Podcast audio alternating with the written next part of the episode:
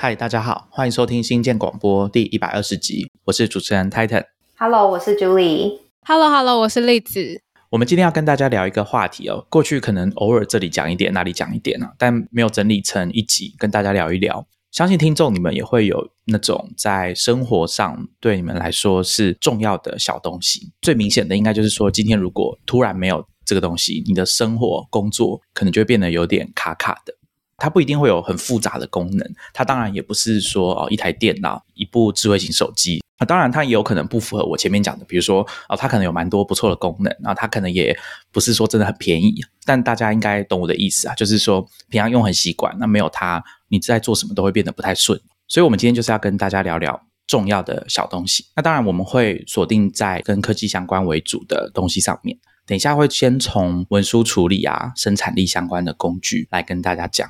那接着就会谈一下关于上网浏览器相关的，我们不谈浏览器本身哦。第三部分可能会比较杂，基本上就是没办法分到前面两类的。那最后呢，我们有几个硬体相关的东西，或者甚至跟生活上相关的物件，想跟大家分享，不一定有那么科技啊。那今天讲的东西会比较多，所以到时候 show notes 的连接大概也不少，大家可以把我们今天讲的内容哦，想象成 tweet storm 啊，就是 Twitter 上面的这种一连串的 tweet 组合起来的内容。有点像我们之前在声音科技那一集的那种形式。首先是文书生产力相关哦，各种可以提高我们工作效率，或者是让工作变得比较顺畅，或者是帮我们处理掉一些比较恼人、比较讨厌的琐事哦，这种工作上面的软体。首先，我先来介绍一下最近很喜欢用的一个小工具，叫做 Cheat Sheet。它是一个 iOS 的 App，它正如其名，它就是一个小抄的 App。就是像刚刚 Titan 说，Cheat Sheet 就是专为琐碎而生的一个 App，因为你可以记录一些你记不得，或者是说你想一直提醒自己的一些小事情，像是鞋子尺寸的对照表，欧洲的尺码跟美国的尺码跟台湾的尺码好像都不太一样。然后我要记得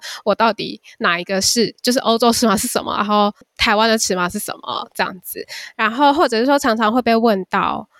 但是自己就是反正就记不起来的一串号码，只是一些神秘数字或日期，whatever 之类的，它不够足以成为一则备忘录，但是它就是一个很简短、很琐碎的一个记录。我觉得它很棒的地方，不是 App 本身，是它可以变成一个 widget，变成一个小工具。我就是习惯把它放在 Home Screen 上面，然后不用解锁就可以看小抄。我现在是记录一些，比如说我想一直提醒自己。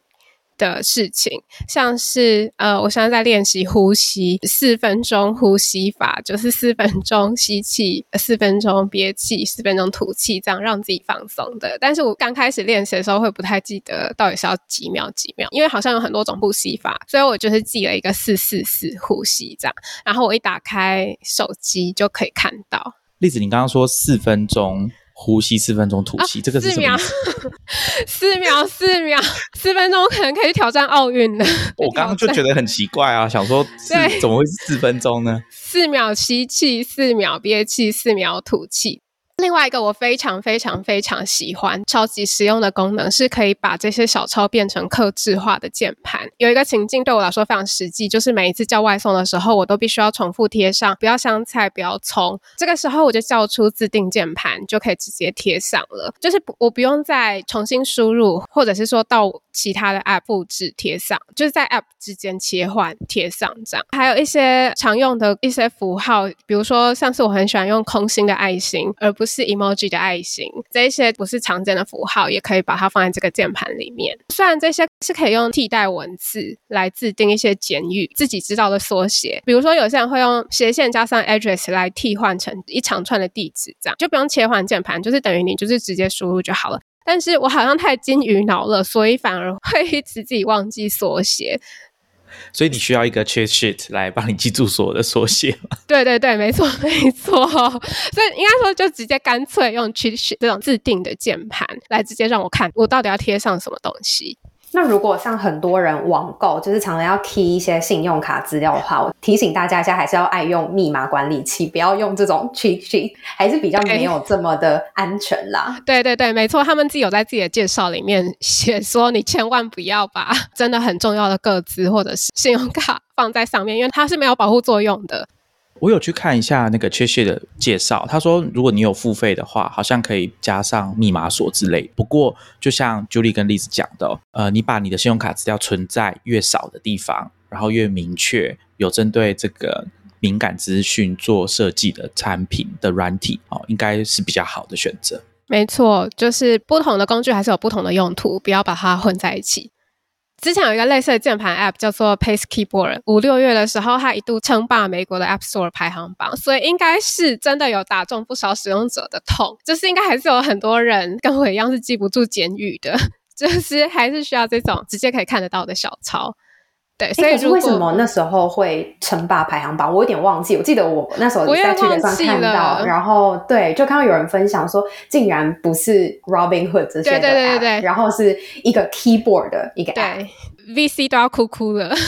因为居然是一个名不见经传的一个这种 utility 的 app，打败了很受欢迎的 app，跑到冠军。但是我也不太清楚它为什么突然爆红。刚刚 Liz 讲的是 iOS 的键盘，那我。接下来要讲的其实也是类似功能，但是是比较是你在用电脑的时候可以用到的功能。然后它是一个 extension，所以你可以装在你的浏览器里面使用。它叫做 Text Blaze，直翻叫做文字火焰，就是可能可以用一种很迅速火在燃烧的方式，就可以使用很常用的一串文字。因为如果常常你在工作上或者生活上有固定要输入的一串文字，像是可能是固定的文案、宣传的文案啊，或者是你如果是客服人员，然后你可能需要回复一些 email 这类的工作情境的话，TextBase 就是可以让你自己设定一些代码，就像刚刚 Liz 讲那种，可能是一个 slash，然后你加一个快捷键。你只要 key 这个快捷键或是一个代码，就可以把整段文字直接带出来，你就不用每一次再去前一篇贴文里面复制贴上，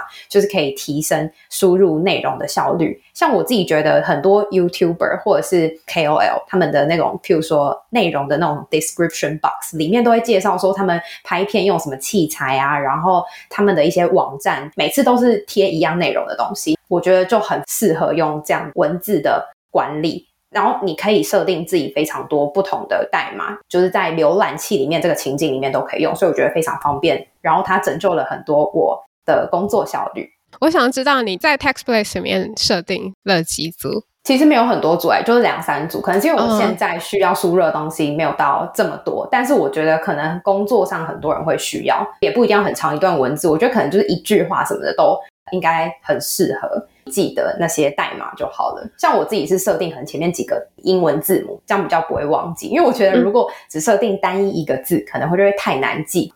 我觉得刚刚例子跟 Julie 有讲到一个重点哦，就是我们都想要设这种 abbreviation，就是简写去转换成比较长的一串文字嘛。可是问题就在于说，常用的我们应该都记得说这个常用的简写是什么。可是如果不常用，你又要帮他设简写，你到最后还是会忘记。所以是不是这个时候就要把它放到 cheat sheet，就是一打开马上看得到，等于是这件事情一开始本来很简单，就是呃帮我们记下来，可是好像又要分成比较复杂的方式去管理。如果真的需要的话，那我想这也是为什么 Julie 她一开始设定的简写的组数比较少的原因，因为你设定多记不起来又不常用，其实到最后也是忘记。这个部分我也跟大家分享一下，我常用的一个在 Mac 上面的生产力工具叫做 Alfred，蛮有名的。我大概从二零一三年的时候开始使用，因为它 App 里面有记录，那它甚至有帮你算出你每天在使用的次数大概是多少，可能可以看得到最近四周的比例，它会帮你画折线图，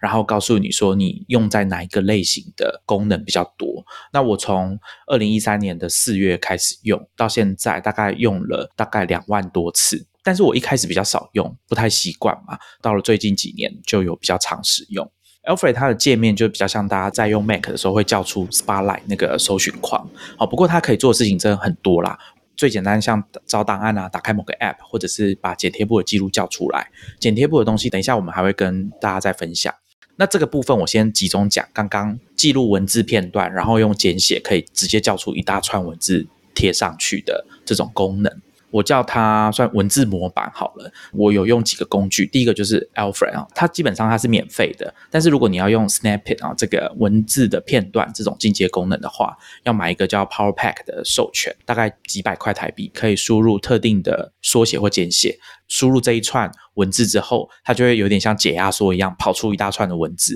而且它可以在模板里面插入时间或者是日期，好等等的 placeholder，比如说用大括号，后在里面插入固定的字串，它就可以在你输入叫出这一串文字片段的时候，直接把日期跟时间带进去，而且可以做一些刻字化。你还可以在模板里面再加入其他的 snippet，有一点像组合技的概念，就是缩写加缩写这样子哦，甚至可以让你控制说，当你贴上这一串文字之后，游标要出现在哪个地方。所以，我想你如果有经常需要这样子的工具，比如说你需要回信，那你可能就可以把游标设定在开头称呼的地方，那后面可能都是制式化的信，有点像这样子。那 Alfred 功能很多啦，文字片段这种 snippet 它只是冰山一角。那另外一个我常用的功能，比较像刚刚例子分享的这个 chit 的功能，就是记录一些我常常会用到的文字的部分。我是用 drafts，很简单，我就是把这个文件加一个 tag 叫 text bank 文字银行，就是我每次只要需要找到什么常常要用的字，比如说像刚刚例子有说他加注一些不要香菜啊等等的这种注解。在外面打 Uber 的时候啊，我也会有时候会需要输入一些文字哦，比如说有大件的行李，我觉得就是用直接用字串输入会比较快，或者是有一种就是蛮常会用到，但每次要用到就没办法很顺利的直接打出来的，就是英文的地址，在外国的网站买东西，你需要输入英文的地址嘛？但这个部分我也会放在这里使用。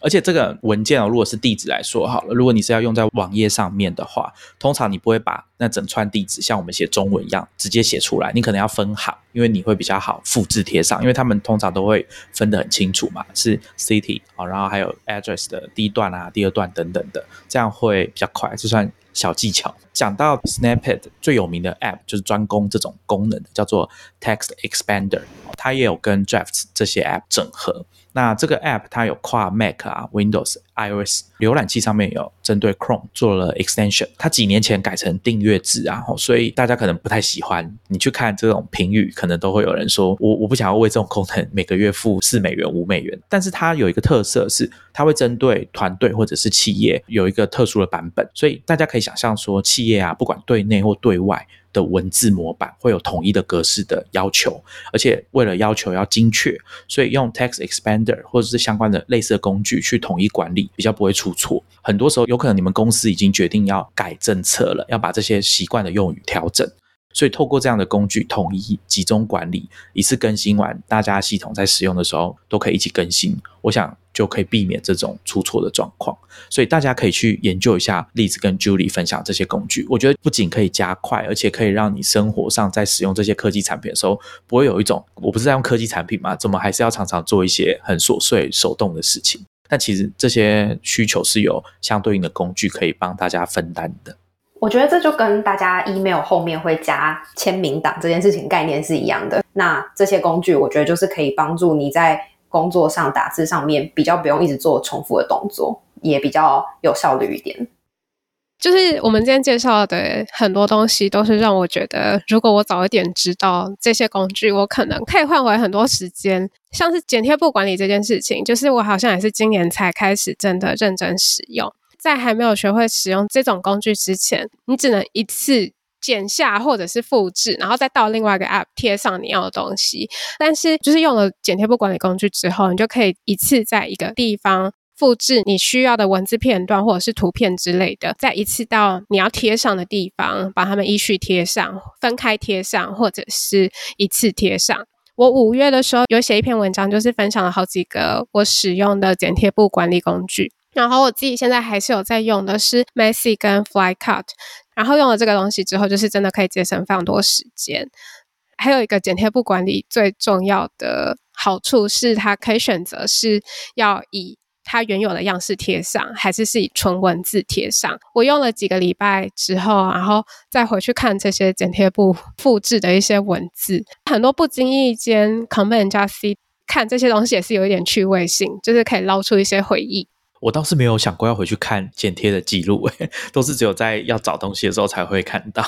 有一些剪贴簿管理工具，它是会一次呈现很多你复制的东西，所以有时候会不经意的扫视一下，然后就是会看到一些以前复制了什么东西。我也是，可能这半年到一年之间才比较开始密集用剪贴布管理工具。就是我虽然工作情境上一直有这种哀叹，就想说我每天都在这边复制贴上，因为我们常常，譬如说在设定电子报的时候，我们会先在表单里面把东西都放好，然后再把内容放进电子报的管理后台里面去设定。我常常在切换视窗、剪下、复制、贴上的这个过程中，就觉得天哪，为什么我不能一次全部都复制起来，再一次去那边贴上？我好像有一次就不小心问出来，然后泰腾就说：“诶，你应该可以用剪贴布管理工具，应该会可以帮你省掉很多麻烦。”我是想说，哦，真的有这个东西可以拿来用，所以我就开始用了 Fly Car，然后现在也是生活中不能离开它，我觉得就非常方便。它也可以设定说，譬如说，它可以自动帮你过滤掉你按到重复。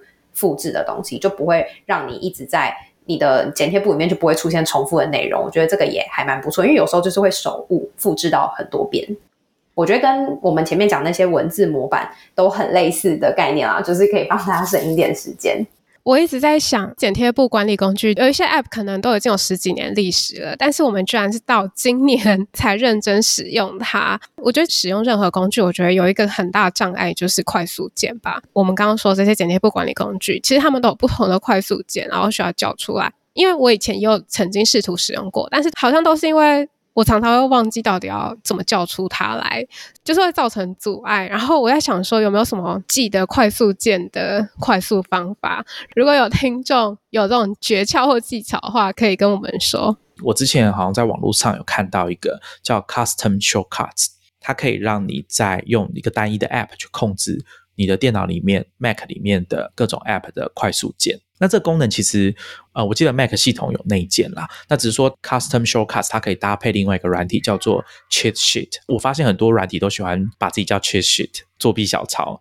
那它的好处是，你叫出 Cheat Sheet 这个视窗之后，它可以把你现在在用的这个 App 所有的快速键都显示出来。那我们知道现在大家在用各种软体，不管是 Windows 还是 Mac。你的快速键就是要去功能列表、功能选单一个一个点开，你才看得到某一个功能它搭配的快速键是什么。所以 c h e s h i t 这样子的软体，它就是直接给你一个视窗，把所有的快速键都列出来，包含你刻字化的。所以你大概就至少要要搜寻、要查会比较方便一点。我其实已经忘记我是什么时候开始用剪贴簿管理工具，但总之这个需求很明确，就是当你开始在做编辑工作之后，你自然而然会遇到这样子的困扰。你必须要，比如说你的编辑器跟你的浏览器，你要反复的切换。光是要放一本书的超连接，你要放连接之外，你可能还要复制书名。光这样子重复几次就会很麻烦。大家可以想象一下，新建广播的 show notes 下面的连接，如果每一个这样子去按的时候，每个礼拜在做这件事情的人应该会很痛苦，因为我们的 show notes 其实蛮多的嘛，尤其像这一次。所以我想剪贴布管理工具应该是蛮重要的哦。我一直以来都是用 Flycut 哦，它是一个开源的工具。那我比较少在手机上使用。几乎都是在 Mac 上面才需要做这种生产力啊比较繁重的复制贴上批次的这种工具，但是因为 Flycar 它的搜寻界面没有很方便，你必须要去点那个 Menu Bar 上面的 icon，你才能搜寻。所以如果你是要搜寻你之前复制过的东西，那我会搭配前面介绍过的 Alfred 搜寻，因为它按一个快速键，它就可以直接搜寻，搜寻完就可以复制那一串。文字或者甚至图片，所以我觉得还蛮好用的。那 flycar 它有一个小小特点啦，你可以设定说，让你知道这段文字是在哪个 App 复制下来的。可能偶尔或者是很少的情况，你会需要记得你是从哪里复制这个东西的。然后我们的 Show Notes 下面有很多连接，每次要放很麻烦。我后来有找到更方便的做法，我我不太确定有没有跟大家分享。Drafts 它有一个功能，就是它可以直接把你所有浏览器打开的分页。都整理成一个 Markdown 语法的列表，就是所谓的 bullet 的 list 啊。所以我的做法就是把 Julie 跟例子交给我的连接都把它打开，然后我自己要用的东西也在浏览器打开好之后，在 Drives 点两下，它就会把所有的标题跟连接用 Markdown 的格式帮我直接列出来。所以现在在做这件事情会很方便。那唯一美中不足的可能就是我们还是会需要追踪这些连接。所以，如果可以直接批次使用所谓的缩网子工具，把这些连接代换好，那会更方便，会省下更多做手工艺的时间。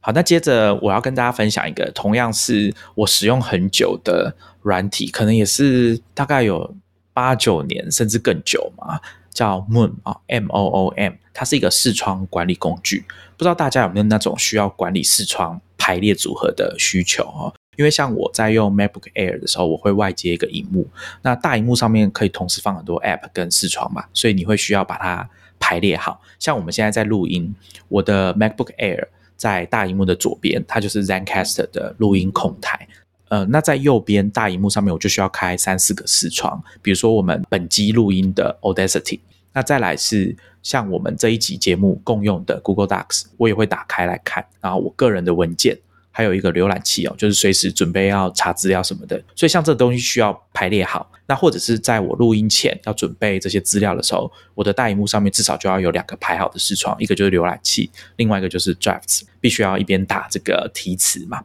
那这时候 MacBook Air 的小荧幕通常我上面就会用 Firefox 打开 Room Research，因为 Safari 它不能输入中文。关于浏览器的这种调整啊，我们会在下一个部分跟大家聊。那 Mac 上面除了 Moon 之外，还有其他的。类似的工具哦，像 Magnet 或者是 Better Snap Tool，呃，因为像这些工具，它们有一个功能，就是记住你的视窗的排列组合。我觉得这也蛮方便的。如果你今天使用的视窗跟工作模式，还有包括你用的荧幕都是固定的，那你就可以去使用这些记录。比如说，像我可能就可以用一组常用的快速键，把我刚刚讲的。视窗都排好，因为大部分的 App 或者是作业系统的关系，它没有办法记住每一次打开这个视窗大小位置。好，因为你上一次关闭视窗的时候，你可能也会做一些调整，所以它永远不会刚好是你想要的那个排列组合。那在 Windows 上面也有很多这样的工具哦，比如说像同样是跨平台的 Div Divvy，或者是 Aqua Snap，还有 Power Toys。我想有用。Windows 的朋友也可以去找这些工具来使用看看，或者是我记得当初我会注意到这种产品相关的功能，就是因为 Windows Seven 好像有这种拖拉视窗到荧幕的左边、右边，它就会自动变成荧幕的一半大小。那我当初看到这功能，我就觉得很棒，应该要内建这样的设计才对，所以就去找相关的工具。Moon 还有一个特点啦，就是我们在 Mac 视窗的左上角不是有红绿灯嘛？就是那三个关掉、缩小、放大那三个按键。那你如果把游标移到放大那个地方，听一下，你就会看到有一个格状的视窗，让你去调整你现在这个视窗想要占荧幕的多大多小。你可以去设定你要这个格子是几乘几，比如说像我现在应该就是四乘十六吧。这个部分大家可以点我们的 Show Notes 去看一下这个软体的介绍。我其实超有这种需求的，我很常会想要一边看文章一边记笔记嘛，所以会希望，比如说浏览器视窗是在左边，然后笔记 App 是在右边。我之前试图使用过类似的视窗排列工具，但是就像我刚刚讲的快速键的问题，而且在使用那个。快速键的时候会互相冲突，所以我记得之所以放弃使用，就是因为我用的那个分割视窗的软体，它预设快速键，它会跟我某一个常常使用的组合。冲突，因为第一个习惯已经先养成了，所以又为了第二个习惯来破坏第一个习惯，我好像需要程度还没有到这么强烈，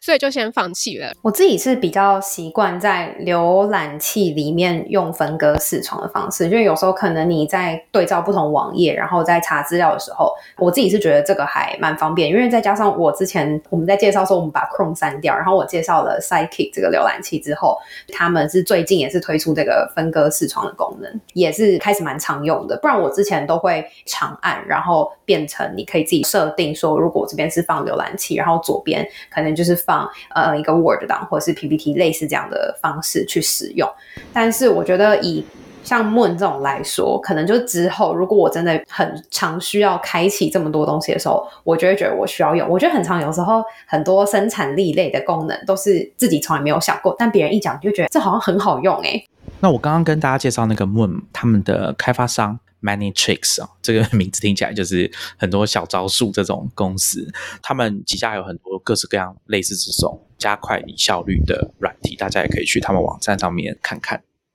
接下来我介绍一个我常常用来，应该说我一直以来都是用这个时间管理软体来监测我的电脑应用程式跟网站使用的时间的一个 App Rescue Time。虽然现在 Apple Screen Time 也有类似的功能，不过 Rescue Time 因为它是真正记录 App 跟网页的使用时间，就是说，如果你闲置超过两分钟，也就是说，它没有侦测到你的滑鼠跟键盘。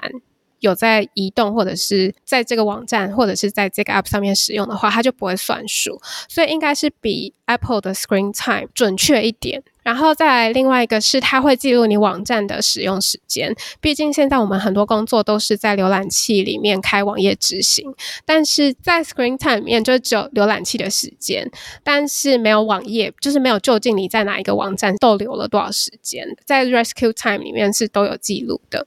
然后你可以设定这个网站是属于分心型的还是生产力型的。毕竟有时候对我们来说，Facebook 它可能不是属于分心的，它是我们工作的一部分。所以这时候你就可以把 Facebook 设定成有我我有我是有在付出产值的网站这样。对，然后编辑很需要。对，编辑很需要。对，它有 iOS 也有 macOS 版。呃，不好意思，刚刚没有讲。然后像是呃，就是我可以设定目标，像是每天划手机不超过两个小时，或者是每天花在所谓有价值的网站上不少于五小时。然后它每个礼拜都会寄同整的电子报，然后告诉你是不是有达标。就是没达标的话，那个标题蛮有威吓力的。虽然我也会用番茄钟计时器来记录工作，不过番茄钟比较像是帮助自己进入专注的一个提醒。但是实际上到底做了哪一些事情，好像有一个背后监测程式会比较准确。类似刚刚讲的那种，是可以用 Screen Time 这种的模式来监看自己在使用哪一个网站的时候吃掉自己最多时间嘛？那接下来要怎么保护你自己的专注力？所以我自己是用 Hide Feed 这个，有点像是第二阶段的步骤。因为像我自己之前是用类似像 Stay Focused 这种，会强制把某些网站加入黑名单，因为像是强制你不可以进入那个网页的方式，然后限制自己不要去那种分心型的网站。可是实际上啊，我觉得应该很多人都是这样。譬如说，小编好了，你的工作上就是整天一定要在社群网站上面，就是你不可能完全的把这些网站挡掉。很多时候，你要去手动把这个网站从黑名单里面拉出来，等于你使用 Stay Focus 这种工具是是形同虚设嘛？那所以用 Hide Feed 这个工具，它是一个 extension。那好处就是说，它比较弹性，它等于只是把。呃，有 feed 的地方换掉，但是你就是不能看任何一直在更新的 feed。可是你还是可以使用，譬如说发文啊，或者是传讯息，或者是使用一些后台的功能，就比较符合你在实际使用的场景，而不是直接把这个网站挡掉，就什么都不能用。那他把你那些 feed 挡掉。的方式是用 Google Earth 地景的那种 landscape 的照片，所以可以保护你的专注力。那它是就是一个开发者自己做的，所以它目前就是免费版的话，你只能选一个网站执行。所以像我自己是选 Twitter，而且它其实蛮方便，是如果你真的要看那个 feed，你就去 extension 的地方，它其实 icon 就是一个眼睛，然后一个斜线。那如果你要看的话，就把那个眼睛打开。这个是我觉得，如果是使用像刚刚 List 发现了自己在哪一个网站花掉最多时间之后，你可以用 Hide Feed 的这个方式帮助你，可以专注在工作上面。我们之前在电子报有推荐过一篇 Verse 杂志专访唐凤的文章，他也有讲到他会在 Facebook 上面安装动态墙黑洞，这个方式是换上一段励志格言，所以我觉得这应该也是一个方法。看自己想要是是想要图还是是想要看励志格言，我可能会想要试试看地景照片，因为同时兼具舒压的效果。我觉得像这类的工具，应该要可以让大家自己决定你想要换上什么样的照片。好像是以前早年我啦，我个人还有在用。Plug 哦，还有比较频繁在使用的时候，好像有一种 Chrome 的外挂是把所有的人的图像都换成 Ryan Gosling 的各种照片。那我觉得这个需求说不定蛮出乎意料的强的。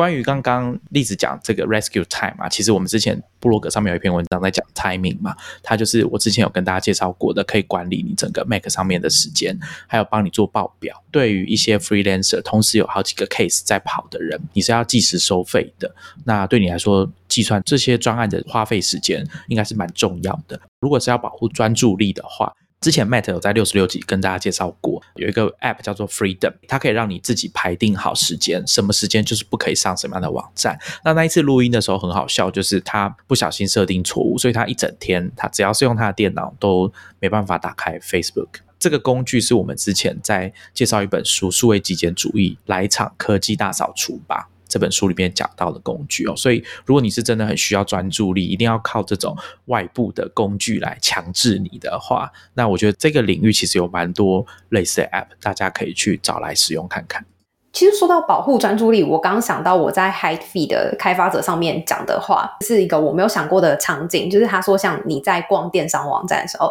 你也可以启用 Hide Feed。假设很多时候我们只是可能想要买一个东西，譬如说充电器，好了，你就进去里面 Google 充电器，然后就会开始哦，就选一选，然后加入购物车。结果呢，他不是就会开始推荐你一些别的东西嘛？就开始在逛别的哦。所以很长时候，你明明只是想买 A，结果变相被推销了很多东西，然后就又多买了很多。可能不在你的购物清单里的东西，所以我觉得像这个的应用，就是我没有想过。可是我觉得如果有很想要控制自己预算，然后不要被电商的这种手法所吸引去消费的话，或许这也是一个还不错的应用。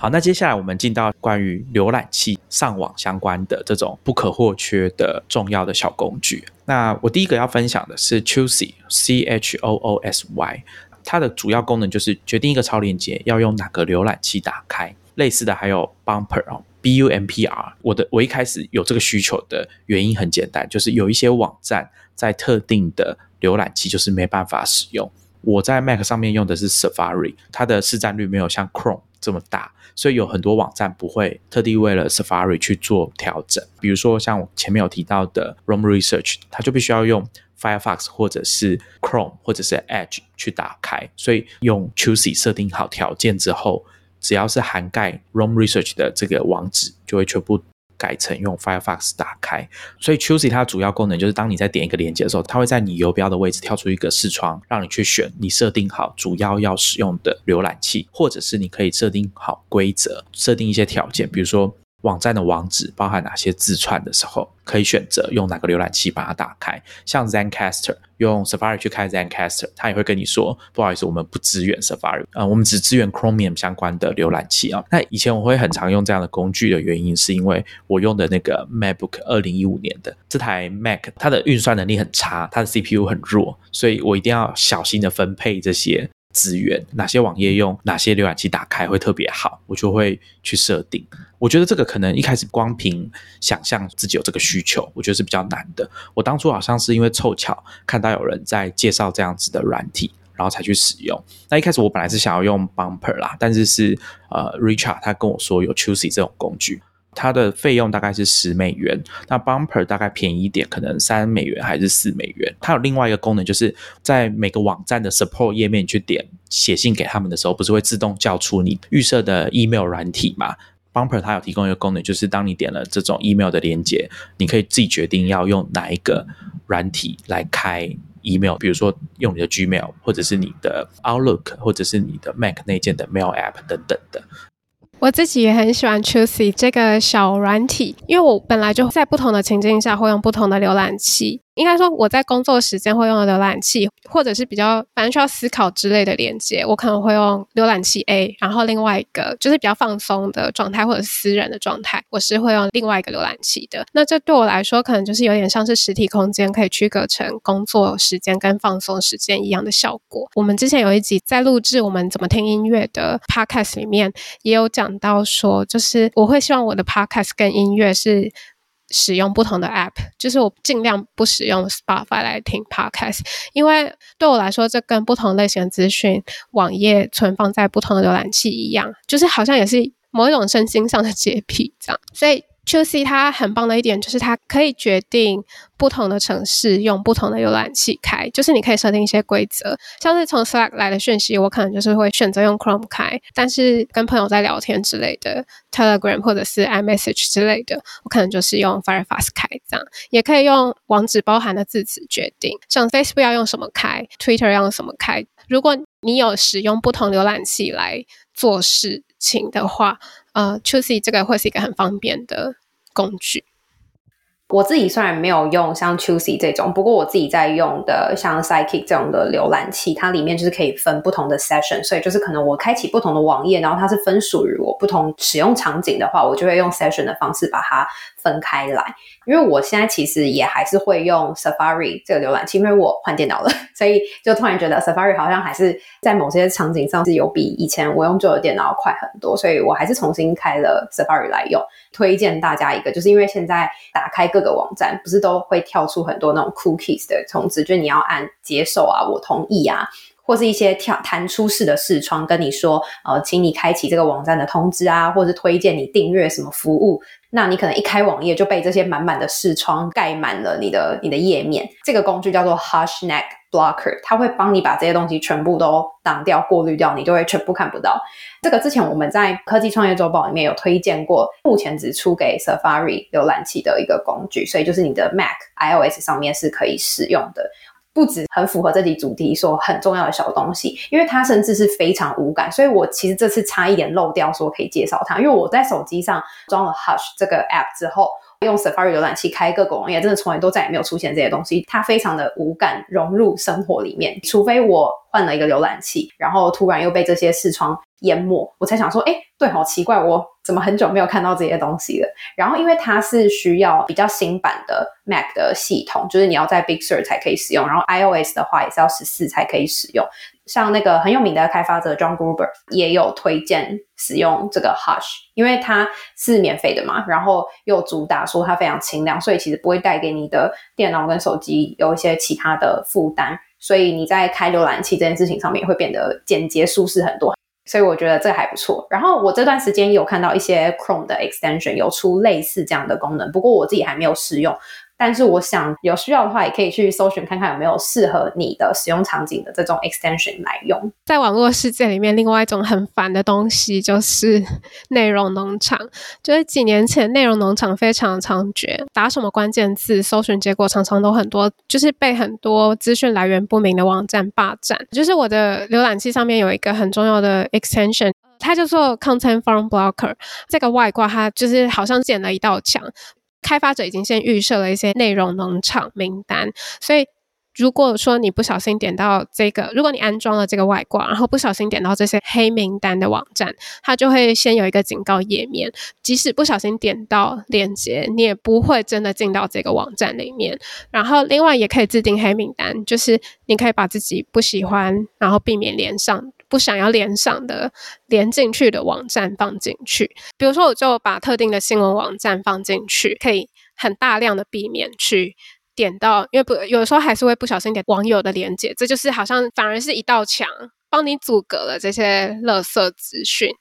我自己是用另外一个叫做 U Blacklist，然后它是 Safari 啊、Chrome 跟 Firefox 都有外挂，然后就是你可以自己放进去，可以订阅一些开发者或者是一些作者有建好的，像是什么终结内容农场后台资料库的这种清单，有在持续更新，所以你可以直接一键加入，然后这些。呃，网站都不会再出现在你的搜寻结果里面的，所以帮助你在搜寻结果上面，你不用一直看到一些对你来说是你永远不会去点的网站，这个也是一个蛮实用的功能。我觉得，因为网络发展到现在啊，那个环境已经跟当初差很多了，所以我认为使用者是有必要主动出击的，就是主动的、积极的去介入你自己在网络上看到的东西。我觉得这件事情不仅是在实际上我们在使用浏览器、使用搜寻引擎的时候有帮助之外，这个心态我觉得也蛮重要的。因为我总觉得现在的网络环境是越来越恶劣了，我们使用者也需要在心态上面做一些调整，变得比较积极的去保护自己吧。以这个心态去面对很多这种资讯科技的使用上面的话，我觉得长期下来应该是比较好的。那接下来推荐一个，就是一个蛮轻量的一个 App，就是它的主要功能是你可以在 Mac 的桌面端直接使用 Web Apps。这个概念上就是说，你可以把任何的 App 直接在桌面上面打开，你等于不用进入浏览器。我要介绍的这个工具叫做 Flowtato，那它就是开发者号称说可以让你非常快速跟轻量的使用。开发者就有实测说，它在电脑的记忆体的占用量上面是只有 Chrome 的十分之一。大家可以想象，它有点像是把任何的 Web Apps 变成跟 iOS 十四之后推出的那种子母画面一样，你就不用在标签页里面切换，或者是说在浏览器跟桌面之间切换。譬如说像是 Netflix 好了，或是 Gmail 啊、Instagram 这种，都是它比较主打的功能。但你就可以不用再切换到浏览器里面去使用，可以变成一个小的子母画面放在你的桌面上面。那它当然也有很多内建非常多的 Web Apps，你可以直接安装来使用。还有一个，我觉得是当初我一开始在 Twitter 上面看到人家介绍，我就被吸引到的功能，叫做 Monitor。因为可能很多人的使用情境就是必须你要去一直 monitor 网页上面的一些数字或者是图表的变动，这个时候你就可以截取这个网页上面那个特定的区块，就把它截图下来，它就会变成 App icon 的样子，就可以放在桌面上随时看，你就不用一直切换视窗去检查。可能像股价啦，或者是一些网站的流量，或者是开发者可能要看后台的一些数据变化等等的，我觉得这个就非常实用。以前其实 Mac OS 有内建一个叫 Web Clip 的东西吧，在 Safari 上面，你可以把网页特定区块剪下来，然后让它放在 Dashboard 的这个页面里面。但后来这功能就消失了。它很好用的地方，就像对于一些 No Code。就是我们不会写程式的人，我们想要监控某些东西的时候，我们不用用爬虫，我们只需要透过这样的工具，比如说你在电商网站的特价的区块，或者是博客来每日六六折，诸如此类的东西，或者是你想要去 Apple 的官网抢所谓的整修品。所以，如果你有这种监测特定区域的内容变化需求的话，像这种工具应该是蛮方便的，对大部分的使用者来说，应该都算是好上手。那除了就是我刚刚说的这个 monitor 功能之外，它主要我觉得大家在使用上，你可以把它想象成很像是桌面上面出现了你的手机画面的那个 app 的样子。那它因为免费的版本是没有办法让你同时开启超过一个 app 的。那如果你想要同时可以打开很多，然后还有其他的付费解锁功能的话，是十九美元。自己是觉得，如果平常很常需要一心多用，或者是对某些特定网站跟工具是很重度依赖的使用者的话，我自己觉得这个还蛮不错用的。像 Flowtato，你也可以直接把 Twitter 在桌面上面打开，就很像你在。电脑桌面上面滑手机版的 Twitter 这样子，我自己是因为很常需要使用到 Twitter 来可能收集资讯。那如果有在用电脑版 Twitter 的人，可能会知道说你的右侧版面是显示热门趋势，就是 Trend。那我接下来要推荐的这个东西叫做 Twemex，T W E M E X，它是一个 extension，它就是替换掉整个电脑版的 Twitter 的右侧的这个版面，就是说你除了可以看到这个账号。最受欢迎就是有最多 likes 的贴文之外，你也可以看到，譬如说去年的今天有哪些推文，你也可以点某个账号去看过去你在 Twitter 上面跟这个账号之间的互动对话。我觉得在呃复习啊、搜集资料上面是很方便的一个工具。然后，因为我觉得可以看到某一个账号。最多 likes 的推文这个功能，我觉得非常实用。有时候你刚好发现，哎，这个账号你还蛮想 follow 的，那你就可以先去看它的其他的一些推文。就像你去看一个部落格的时候，你可能会看这个作者最热门的文章，只是可以快速认识一个人。其实 Twitter 的搜寻功能有一些可以克制化的语法，你可以在搜寻框里面直接输入。它的应该在 support 页面有说明。不过，搜寻功能本身，比如说对中文的搜寻，其实我觉得 Twitter 应该没有做得很好。最简单的验证方式就是，你可以打“新建广播”，你打“新建广播”四个字连在一起，跟“新建空一格广播”出来的搜寻结果完全不一样。我在想，这可能跟他们使用的搜寻技术、断词啊等等是有关的。我觉得这个部分可能就不是说我换一个工具、换一个外挂我就可以解决的，因为到最后这些外挂应该都还是要靠 Twitter 本身提供的搜寻结果。那我自己最近在尝试使用的，也有一点像外挂的工具是 Chris Messina 在 Twitter 上面率先使用 Hashtag 的那个网络圈的小名人吧。他自己写了一个工具哦，是在我刚刚前面介绍过的 Alfred 这个生产力工具上面可以使用的，叫 Twitter Toolkit。你可以直接在上面用很多简短的语法去完成复杂的在 Twitter 上面的功能。比如说像刚刚 Julie 有讲的，你要做各式各样的搜寻，或者是找到某一张图，或者是搜寻自己的推文。因为其实 Twitter 在这方面界面上面跟功能使用上都要么很隐晦，要么就是完全没有，或者是你只能用很土法炼钢的方式。这个东西大家去 IFTTT 上面找，应该可以看到一大堆，就是备份自己的推文啊，然后比较好搜寻。像我的方法就是全部都丢到 Google Sheet 里面，然后你就可以直接在里面搜寻，这样会比较快。你用 Twitter 的网页直接搜寻，如果没有加上官方教你的那些语法的话，其实是很慢又没效率。的。推 mix 你也是可以直接就是，比如说 slash me 搜寻你自己账号里面的一些内容，有时候还蛮可以帮助我互相做连接跟 recall，就是我以前发过什么样的内容这样子。那如果你不想要这么多资讯充斥版面的话，右侧栏这个推 mix 你也可以预设它是空白的，电脑版的 Twitter 的页面会变得蛮简洁的。因为现在这个推 mix 还是 beta 版，就是还不收费，除了 Safari 还不支援之外，其他主流的。Chromium base 的那种浏览器都有支援，所以我觉得是使用上情景上应该是还蛮丰富的。然后我自己在看开发者的 roadmap 的时候，有看到一个觉得蛮好的功能，我超期待，就是他说你可以在就这个账号的 profile 里面写笔记，就是注记说我当时为什么会来 follow 这个人，或者是说我从哪里认识到这个账号的，贯彻这个名字里面那个 memex 的概念。它可以记忆跟组合档案啊，然后透过建立连接、搜寻、处理这些东西来收集资料，而且应用 Memex 的概念。我们之前在第八十五集聊划线功能服务的时候，有跟大家聊到，我这边就不多说，欢迎大家可以去听那一集。这样子，记得自己在什么情况下 follow 这个账号蛮重要的，因为我回去看我自己 follow 的人，有一些真的会忘记，而且 Twitter 有些使用者他会更改自己的名称，甚至 ID 都会更改，所以呃，真的有时候会不小心就忘记。我也觉得超需要这个功能的，无论是在 Twitter follow 的人，或者是任何我们喜欢的事物，或者是有追踪的事物，人事物都是一样的，都很需要一个注记。为什么我当初 会读这本书，或者是听这张专辑，或者是为什么我在 Facebook 上面会 follow 了这个人？为什么我会看到他的讯息？就是我自己有在尝试用 Airtable 来建立，就是我的 Twitter follow 名单，然后到底是为什么我 follow 了他们，为他们下一些自己设立的标签，这样。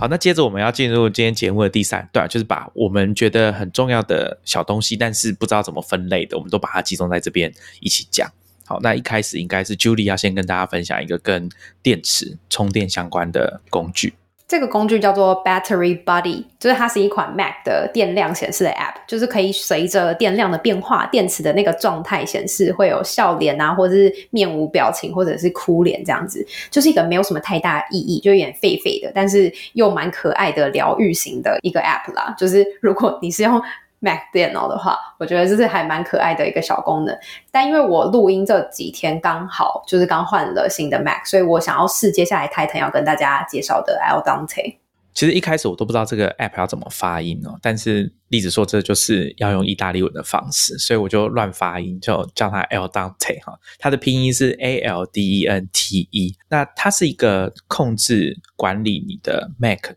充电的方式，因为我想大家在使用笔记型电脑，一个很大的困扰就是电池的保养或者是电池的使用上面。因为通常可能最常遇到故障的东西，像现在电子产品很多都不能自己更换电池。那在使用这种锂电池的时候，会遇到的一个状况就是电池会膨胀，电脑或者你的电子产品可能就会因为这样必须要维修，或甚至直接坏掉等等的。很多人都会很在意说电池要怎么使用、怎么保养。那关于电池的各种都市传说真的非常的多。我们在讲这个部分的时候，我想加上警语应该是有必要的，哦就是。我们都不是相关的专家，所以请各位听众一定要谨慎评估之后再去使用我们介绍的这些东西。那如果你是使用 Mac 的话，你也可以直接去苹果的网站先阅读一下他们针对电池的说明。其他的笔记型电脑的厂商，我相信他们也一定有类似的产品资源的页面，有针对电池跟电池的充电啊、保养上面有做很详细的说明，或者是像 L Dante，他有建议大家可以去一个叫做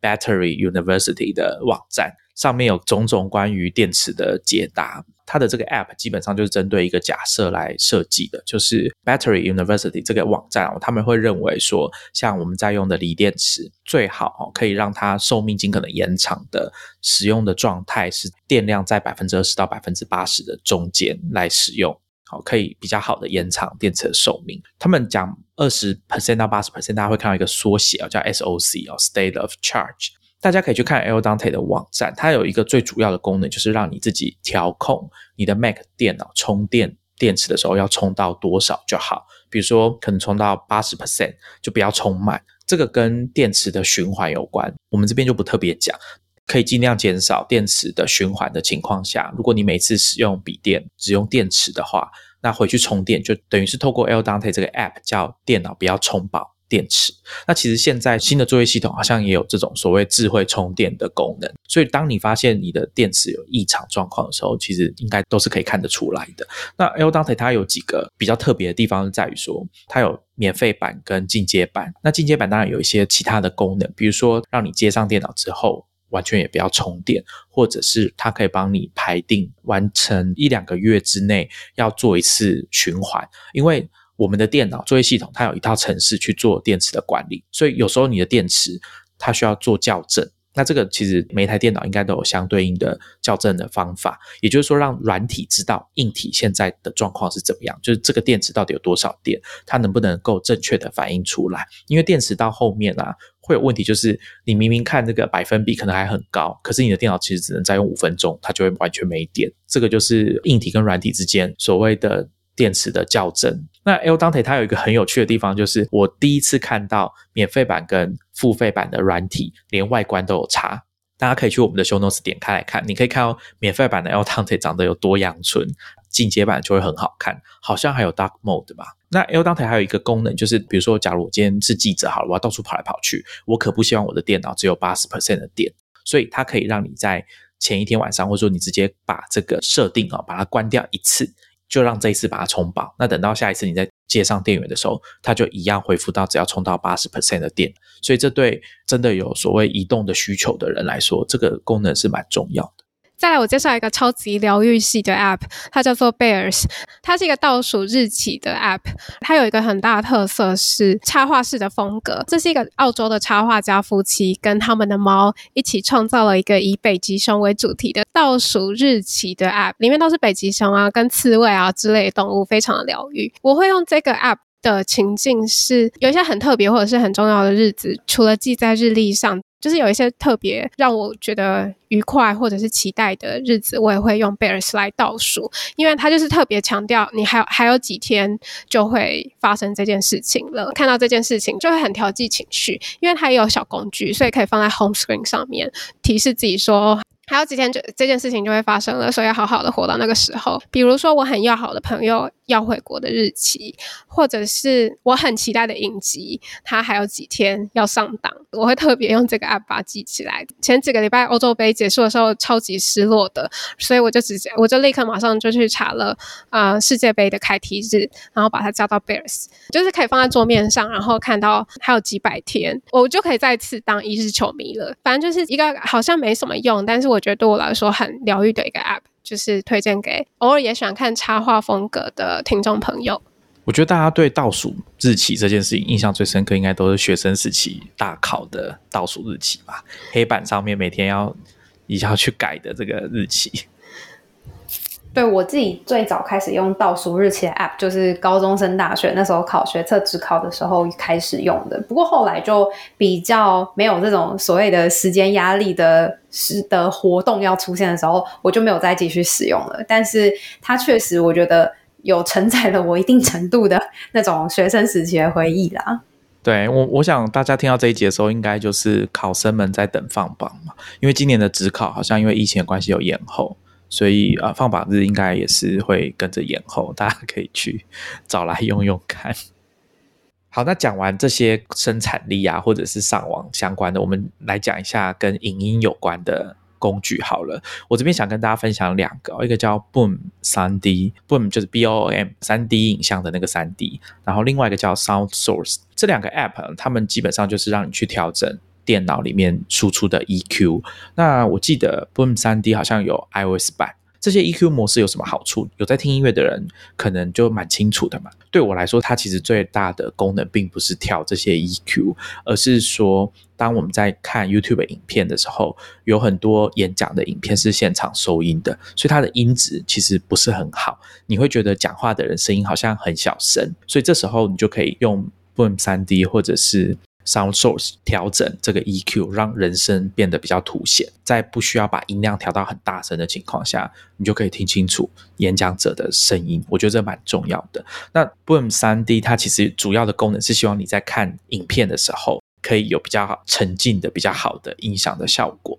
因为我们大部分笔电的喇叭比较差嘛，那如果你有用这个工具，或者是你是戴耳机的话，特别调整过后的音响效果应该是蛮不错的。那 Sound Source 我觉得蛮好的，是它可以控制你每一个 App 它的声音的输出是要透过什么装置。有些听众朋友可能你从事的工作跟音乐有关，或者是你对声音的部分你有很多相关的工具，比如说你的电脑有外接监听喇叭，或者是你电脑本身的喇叭，还有你的耳机，你耳机可能也有好几副，那要怎么输出？可以用 SoundSource 这个 App 来做管理，甚至用它直接取代你电脑的音量控制程式。我自己最常用到，除了调整声音输出的来源，比如说像我们在录 Podcast，那另外一个它可以让人声更清楚。我觉得这个在某些特定的情境下是有帮助的，因为我觉得声音这件事情还有听力的保护，最近应该是非常的有感。那我相信 Julie 跟丽子他们经常要剪 Podcast 啊，还有像我们在录音哦，对听力的保养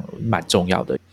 除了 YouTube 之外，我相信大家现在应该蛮多人都会看 Netflix 的嘛。那因为我自己早期看美剧都是看字幕组的翻译，感谢 字幕组的贡献。因为这样的关系，很习惯有双字幕对照，就是中英的双字幕。所以我一开始用 Netflix 的时候，就在找有没有类似这样的功能。后来发现另外一个 extension 就是可以有双字幕的功能，叫做。Language Learning with Netflix 就是简称，它的简称就叫 LLN。大家应该可以从名字就知道，说它其实是为了学习外文而生的一个功能。它其实可以刻字化很多字幕语言上面的显示跟设定。我觉得如果有在学习第二外语的听众，这个我觉得还蛮实用的。虽然我自己比较不是这么功能性导向的，在使用这个外挂这样。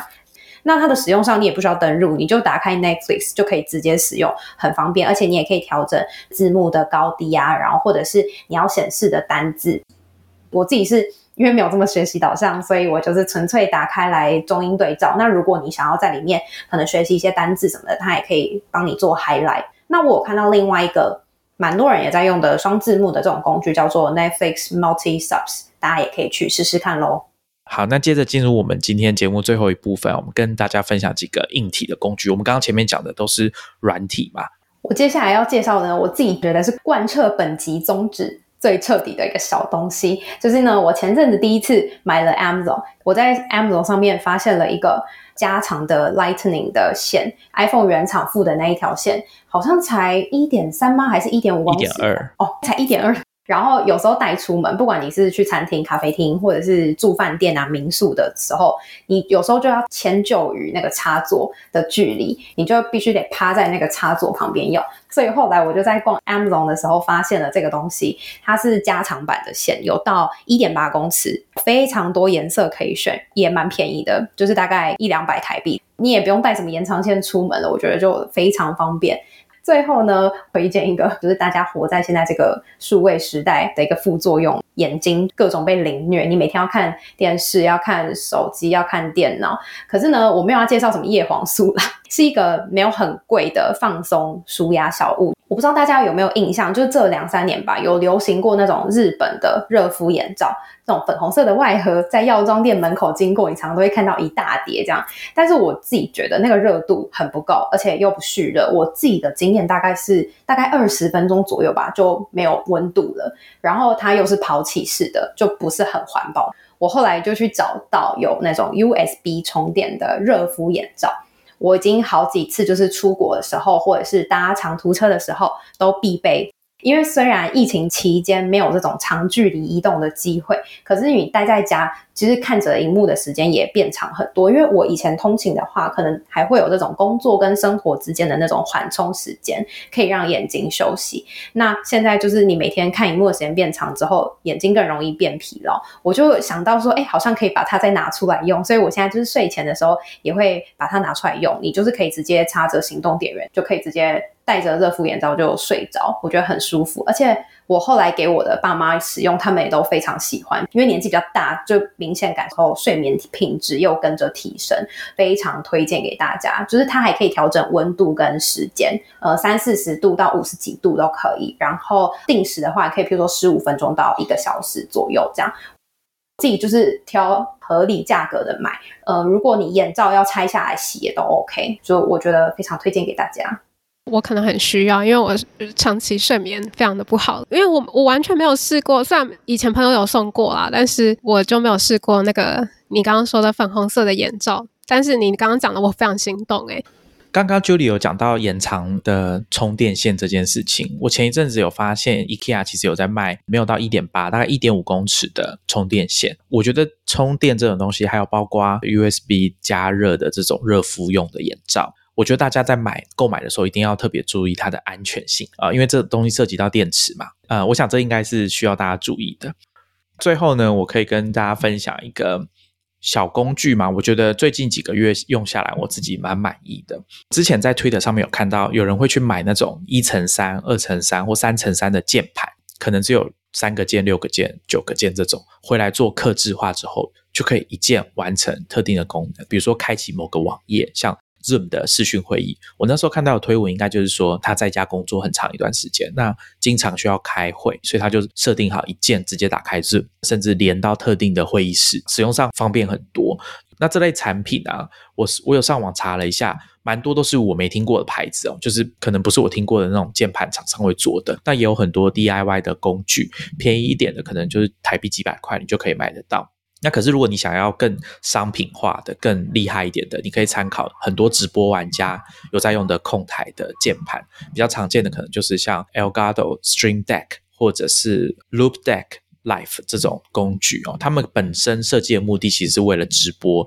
你要做很多的切换音效，还有切换镜头等等的哦。因为有很多直播主他们的镜头不会只有一个，他们会有好几镜，要自己身兼主播跟。导播的工作这样子，那这些工具它的键盘其实它就是很多按键或者是触控的荧幕，它都可以让你做克制化的功能。比如说你现在想一键播放 Spotify 你最喜欢的播放列表，那它也可以做到像这样子。如果大家还记得之前我跟 Julie 有在第九十八集，我们把 Chrome 删掉了，后半段我有跟大家聊到一个很好用的 Mac 自动化工具叫 Keyboard Maestro。那那一集我有提到 Mac 是可以。接收 MIDI 讯号的，所以如果你有在玩电子音乐，或者是你有自己兴趣使用一些 MIDI 键盘，其实你可以用这些 MIDI 讯号来控制你的电脑。所以我就用我们之前第一集介绍的 Rolling Lightpad 来控制。它是一个表面上有类似一层细胶材质，底下是有两百二十五个 LED 灯的触控装置，你可以用它来当做那种